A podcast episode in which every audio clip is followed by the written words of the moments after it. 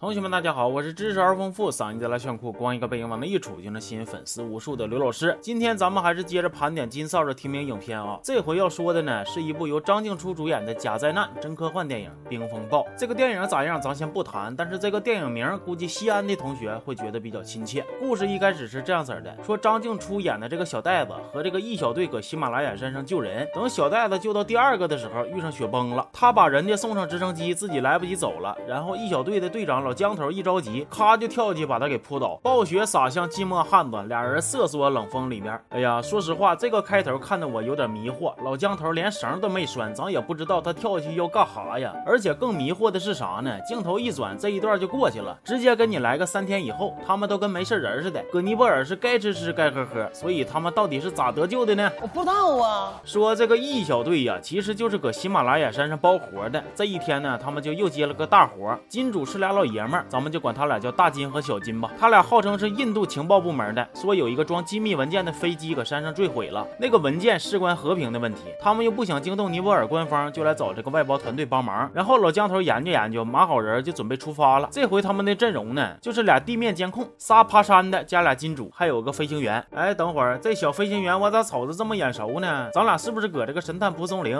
还有大约在冬季里边都见过呀？这不是巧了吗？这不是说因为直升机不能再往上飞了，就把。他们搁在了海拔五千七百米的地方，但是他们刚一下飞机，我就又迷惑了。就那个海拔，那个气温，你们连个面罩、脖套啥的都不带呀？不怕风给脸吹扇了啊？啥叫扇了？你们知道吗？就是那个皮肤啊被冻得皴裂呀。东北的同学应该是深有感触。而且这个老姜头打电话还得给手套摘了，啥体格子呀？你寻思你小伙子睡凉炕，年轻火力旺呢？等晚上呢，小袋子又跟老姜头一顿回忆，说五年前他跟他对象搁这爬山出事了，然后他让人给救了，他对象。没走了，临分别，他对象还给他敲了个摩斯密码，翻译过来就是二零三零。他也不知道啥意思。老姜头一听这话，就送他个小礼物，说是秘密。行啊，你们这帮人啊，就没有一个能痛快说话的，都搁那憋着呢。说小袋子一回帐篷呢，就接到了地面那头的电话，那头说这俩金主的身份是假的，他俩是坏人，想制造战争。结果话音未落，那个搁地面的就被另一个给凿死了。哎呀妈呀，这整半天还有个内鬼，而且小袋子没听清他说啥，还搁那骂什么没呢？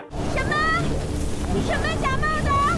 完了，山上这俩金主一看要暴露，就把小袋子从悬崖上推了下去。但是咱说这小袋子毕竟是女主啊，掉下去也没咋地，够吧够吧又上来了。老姜头以为他是失踪了，留下一小队的同伴和小金在原地，他自己和大金往上爬了。结果小袋子一看到小金，第一反应不是跑，不是找同伴告状，而是趁人家睡觉偷人手机，还被发现了。哎呀，大姐，你的智商真是有点东西呀！有啥？有黑洞呗。接着小袋子和同伴就跟这个小金一顿磕，他同伴被打死了，他躲过一劫。然后他又打电话给小飞。飞行员摇来了，小金对着直升机一顿突突，好在是最后飞行员他俩合力给小金给收拾了。当然，飞行员也受了重伤。也就在这个时候呢，他经飞行员的指点发现，二零三零用老姜头那个礼物往天上一对，正好是百鸟座的坐标。那看到现在，我就感觉呀，小袋子你真是爬山解谜都不行，克起人来是第一名啊！身边这些人都让你给克完了，什么对象、敌人、搭档的，有一个克一个，最轻是重伤。你瞎说啥实话？那大伙再来猜猜，他还能克谁呢？对溜，就剩。剩上边那俩了，说老姜头也发现不对劲儿了，他也收到小袋子的信号，就搁这拖着大金，让小袋子先往山上爬。后来这大金不乐意了，就跟他一顿干，给他干重伤了。你瞅瞅，到底又磕一个吧？这时候呢，小袋子已经登上山顶，拿到了文件，大金就赶紧过来威胁他。小袋子心讲话了，你还敢跟老娘刚呢？老娘啥体质，你心里是没数啊？